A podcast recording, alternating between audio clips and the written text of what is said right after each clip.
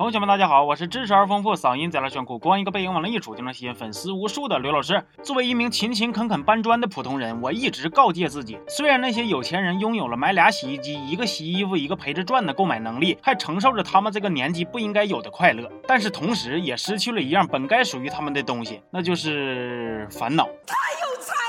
那么今天我就和大伙儿一起看一部沈腾主演的花钱还花出烦恼的喜剧电影《西红柿首富》。哎呀，西红柿，光听这名就挺有食欲了啊！咋的呀？你这是要拍电影啊，还是要挑战新东方后厨啊？你有这个实力吗？话说我腾哥呀，真是一个偶像实力两派兼修的奇才呀！不要有疑问，看看腾哥年轻时候的照片就一目了然了。这部电影里有沈腾扮演的王多鱼，本来是一个业余球队的守门员，不过你们就瞅他搁球场上的表现啊，那哪是守门员呐？四舍五入一下就是个迎宾呐！欢迎欢迎，热烈欢迎！于是就被球队给开除了。前脚刚失业，后脚王多鱼就得知自己即将继承一笔三百亿的遗产，条件就是他必须得在一个月之内花光十个亿。但十亿也不是随便花的，必须花在自己或者雇佣人员的身上，且接受他们提供的等价服务。所以捐款慈善啥的不行，要合理合法的花钱。所以黄赌毒也别想了。一个月之后不能留下任何资产，也不能故意破坏已购的资产。于是王多鱼又是住星级酒店，又是吃豪华晚宴，还花大价钱跟股神面对面。为了花钱。王多鱼还特意开了一个投资公司，股票啥绿买啥，项目啥雷投啥。结果啊，万万没想到啊！就这样，这钱还越花越多了。其实要我说呀，都不用整那么麻烦，你就整几只二哈往家里一放，让他们放飞自我，都用不上一个月，你连条像样的裤衩子都剩不下，你信吗？后来王多鱼开了一个保险公司，就推一个险种——脂肪险。咋回事呢？就是这个保险你买完了，只要减掉一公斤脂肪，公司就赔你一千块钱。这老百姓可就是脑瓜子血尖了往上冲了。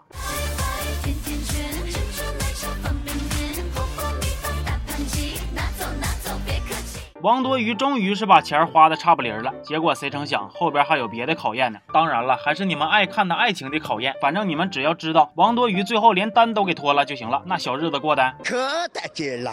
在《西红柿首富》这部电影里啊，也同样惯例性的埋了一些细节梗在里边，比如中间王多鱼发了财之后，他跟理发师说要剪一个十亿身家的发型，看的时候我就觉着有那么一点眼熟啊。后来我想起来了，这不那谁吗？那谁？对，小王嘛。电影里马丽没出演，但是冬梅来了。因为电影里边有一个一闪而过的冬梅大桥，马什么梅啊？马冬梅啊！电影里边呢，王多鱼为了花钱，请股神拉菲特吃齐齐哈尔巴比 Q，而且还是烤大腰子。我们都知道啊，一般西方人是不吃动物内脏的。而且在拉菲特呀，其实挺明显了，就是给人家老头改了个姓，本来应该是姓巴的，巴拉菲特。嗯，巴拉巴拉老魔仙。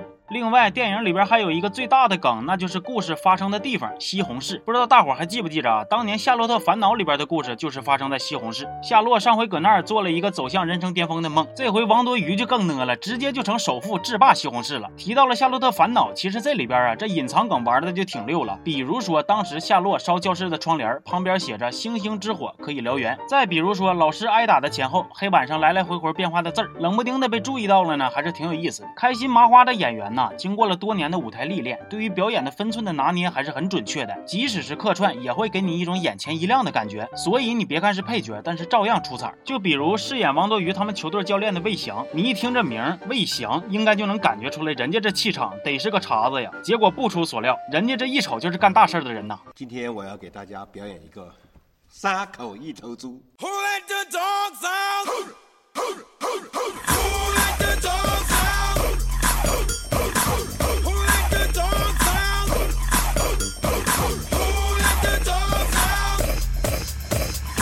哥呀，你这不是魏翔啊，你这是为为什么呀？其实看电影的时候，我还真在假设，如果让我一个月花完十个亿，我能有啥更好的骚招吗？大伙可以一块唠唠。如果你遇到这种情况，这钱你咋花？好了，这期就说到这儿了。我是刘老师，咱们下期花不是，咱们下期见啊。